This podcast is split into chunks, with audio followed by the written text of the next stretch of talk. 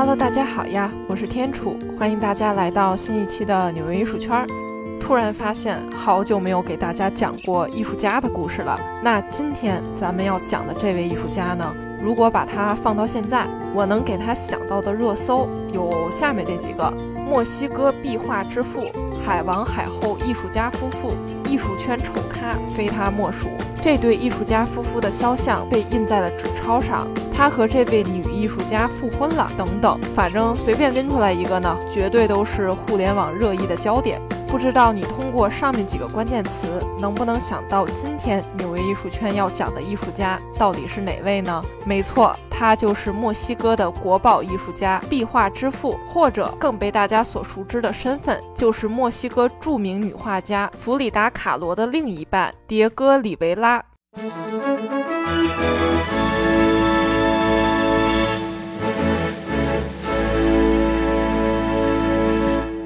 那迭戈·里维拉出生于1886年，以独具特色的绘画表现形式呢，成为了20世纪最负盛名的壁画艺术家之一。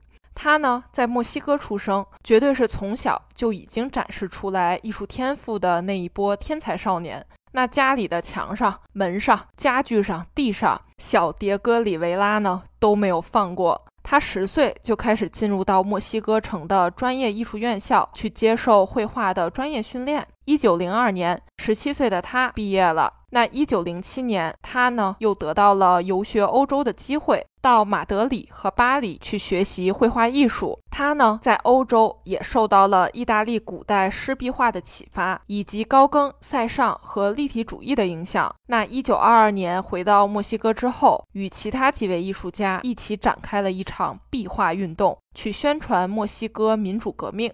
那他呢，为教育部呀、国家宫殿以及墨西哥的其他一些建筑去绘制壁画，将墨西哥民族传统和现代技法相结合，风格呢十分独特，也让他慢慢的在当地小有名气。那一九三零年，迭戈·里维拉呢便受到了邀请，去前往美国，去进行创作，以及去参加一些美术馆和画廊的展览。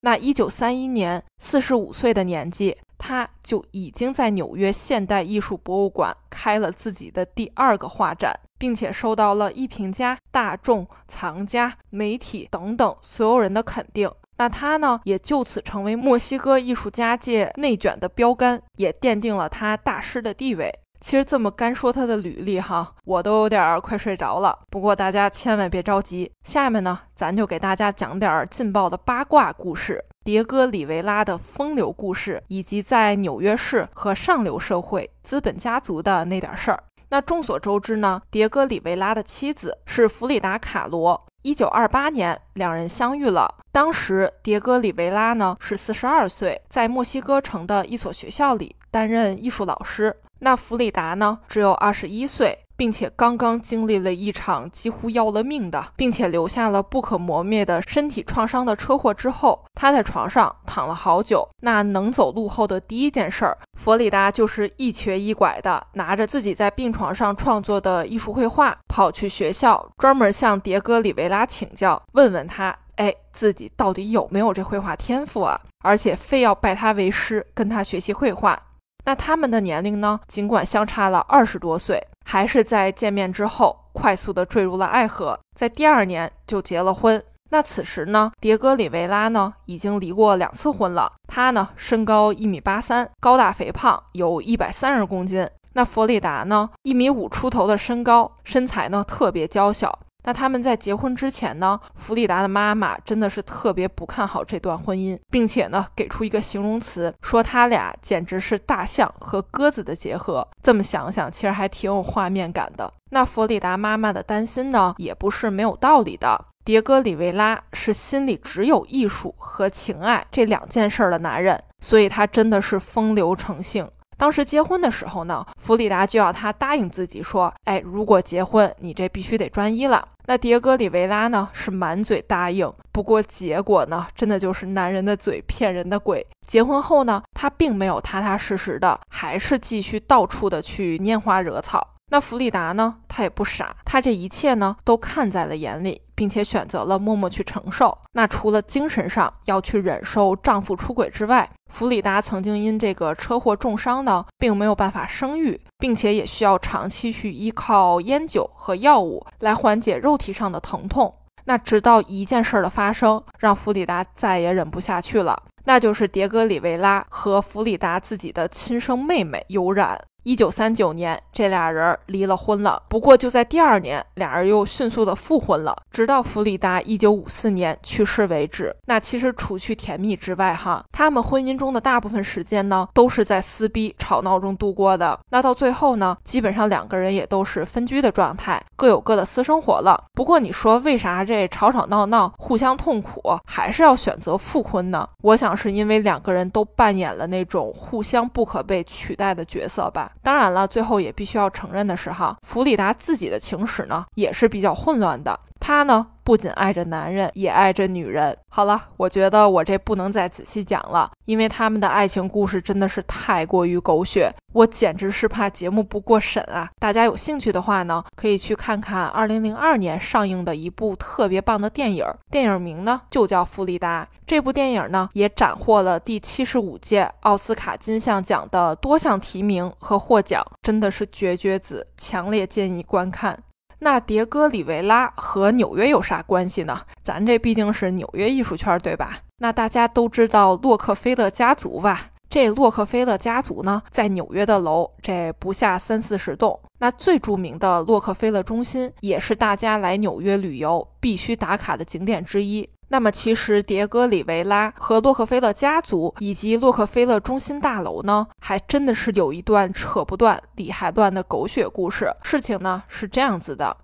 一九三二年，这个标准石油公司的创办人、亿万富翁约翰·洛克菲勒的儿子和唯一的继承人小约翰·戴维森·洛克菲勒，这后面咱就简称他为小约翰哈。他呢正热火朝天的在纽约曼哈顿中城地区去建立这个洛克菲勒广场。那其中最最最著名的三十号楼，此时也刚刚建立完工。那这个大楼一层的大厅墙面真的是白白净净的。小约翰一瞅，觉得可不行。你说我这高六十六层楼的摩天大楼都建出来了，这不得来点好看的装饰啊？于是呢，他就琢磨着在一楼大厅整一点比较宏伟的大型的装饰。壁画呢，就是一个特别好的选择。那个时候呢，正好也是美国大萧条的年代。那公共壁画呢，作为一种重要的艺术形式，它呢能够展现美国人的精神，也就像是一面特别重要的视觉旗帜一样，在精神上，在视觉上，那这都领导着大家。所以在那个时候呢，壁画也是特别流行的。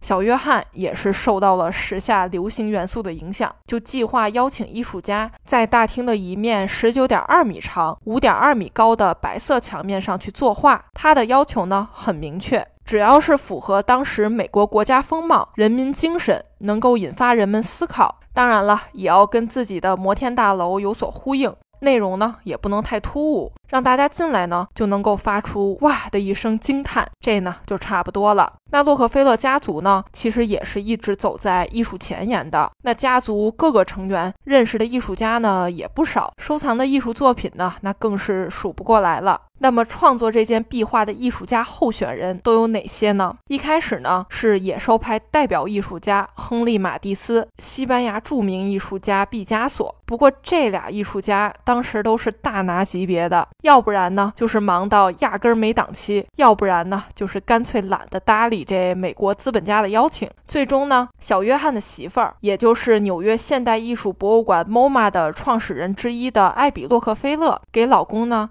推荐了在当时也是已经小有名气的壁画艺术家迭戈里维拉。那艾比呢，也可以说是迭戈里维拉的重要赞助人之一，不仅购买他的作品，还在博物馆里为他举办展览等等。那这一个人引荐好像也不太够，除了艾比之外呢，小约翰的好朋友福特汽车公司总裁艾德塞斯福特呢，也向他推荐了这位墨西哥画家。因为当时迭戈·里维拉正受到福特的邀请，正在美国汽车之城底特律的底特律艺术学院中创作巨型壁画《底特律工业》，描绘了福特汽车厂生产车间，数万人在组装线上工作，一辆辆轿车在流水线上被生产组装出来的场景。那也展示了美国现代工业的现状。一九三二年初，艾比呢还专门设宴。款待了迭戈·里维拉以及弗里达，并且正式提议让迭戈·里维拉来为洛克菲勒的三十号大楼大厅去创作壁画。总之呢，耐不住媳妇儿以及好朋友的疯狂暗投安利，这事儿呢，小约翰就这么定下来了。那在这场宴会期间呢，其实还发生了特别有趣的故事。当时迭戈·里维拉和弗里达抵达纽约之后呢，入住了纽约十分奢华的巴比松广场酒店。艾比呢，还专门派人送来了鲜花，但弗里达呢，真的特别讨厌这个酒店。酒店工作人员呢，也慢慢的看出这俩人根本就不是上流社会的人，于是态度呢，就真的特别差。不过弗里达这种风风火火的性格呢，也绝对不会退让，直接朝着工作人员就怼了回去。他呢还写信给艾比，表示自己并不喜欢这家酒店，但是十分感谢他送来的鲜花。在宴会上呢，另一位女性艺术家对迭戈·里维拉的艺术特别有好感，也特别崇拜。于是这两个人呢就用法语在那聊个不停，结果给旁边的弗里达吃醋吃的人都快被酸没了。于是直接拉着这位女性艺术家就开始吵架。不过这俩人还真是不打不相识。弗里达发现这位女性艺术家真的只是对迭戈·里维拉的作品感兴趣，而不是对他这个人感兴趣。于是这两个人呢，还真就成了好朋友了。不过，在美国待了几年的迭戈·里维拉呢，开始慢慢熟悉并融入了上流社会。这事儿让弗里达真的很不爽，并且各种抱怨。他呢，觉得这些上流社会的人真的太虚伪了。尤其纽约这种冬天贼冷、夏天贼热的地方，比起四季如夏的墨西哥城来说，真的是啥也不是。外加这个资本制度不仅仅存在贫富差距，还有阶级差距。大萧条时期呢，有人吃不饱饭饿死，没地方住冻死，但有人呢却在夜夜笙歌，甚至拿香槟去洗脸。弗里达真的是要口吐芬芳，外加内心一万匹草泥马奔过，真的是各种不爽。那咱言归正传哈，回到这幅壁画的进展上。那迭戈·里维拉呢，也是恪守职责，在半年后的一九三二年十一月，就向洛克菲勒家族递交了设计草图，题目呢是“十字路口的人”，寓意着在十字路口的人对未来充满希望和远见，选择更好的未来。那通过内容呢，去表达资本主义和社会主义的一个对比。那小约翰呢，也批准了这个思路。反正当时甲方和乙方都很满意，立马也就签了合同。迭戈·里维拉做壁画的报酬是两点一万美元，洛克菲勒家族呢则拥有这幅壁画的所有权。一九三三年三月，迭戈·里维拉正式搬到了纽约，开始进行创作。他的想法真的是如泉涌，撸起袖子和自己的壁画创作团队就开始夜以继日的画画画，基本上用了一年不到的时间呢就搞定了。那在这幅巨型壁画的画面正中央，有一位工人正在操控着一台巨大的机器，被象征现代科学文化领域最新成就的四柱光环所包围。光环中呢，也出现了当时的一些新的科学发现，例如原子重组、细胞分裂、太阳爆炸等等。那在这名工人的身后两侧呢，分别是正在作战的战士和群情激昂的游行队伍。以及各类历史人物和人民群众。那迭戈·里维拉呢？他是在试图表达，在物质科技不断取得进步的同时呢，人类社会也被划分为了资本主义和社会主义这两个完全不同的世界。那画面中左右两个巨大的透镜呢，也分割了人群。两侧的背后分别是两尊巨大的大理石雕像，一个象征着推翻了强权统治。一个象征了科学进步，打破迷信束缚。反正这上述强烈的对比啊，那有心人士看了就不得不多想了。没错，生在长在社会主义国家的迭戈·里维拉，在这幅壁画上的那些小心思呢，真的是没有逃过爱搞事情的美国媒体的火眼金睛。一九三三年四月二十四日，一名记者发布了一篇文章。他呢，在文章里就说，迭戈·里维拉的这幅壁画是反资本主义的宣传画。这一举动呢，真的是直接惹怒了迭戈·里维拉。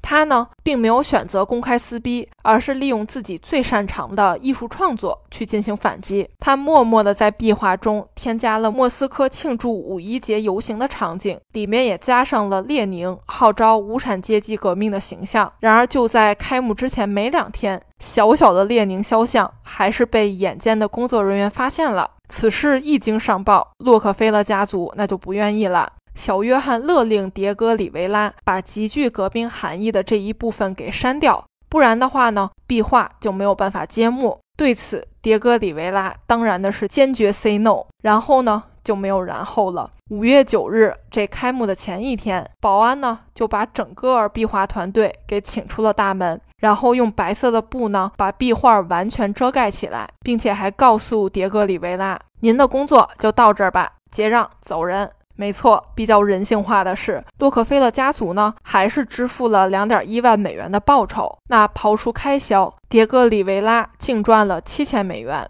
次年，也就是一九三四年的二月九日，洛克菲勒家族直接用锤子去敲碎了这幅壁画，真的是一点痕迹都没有留下来。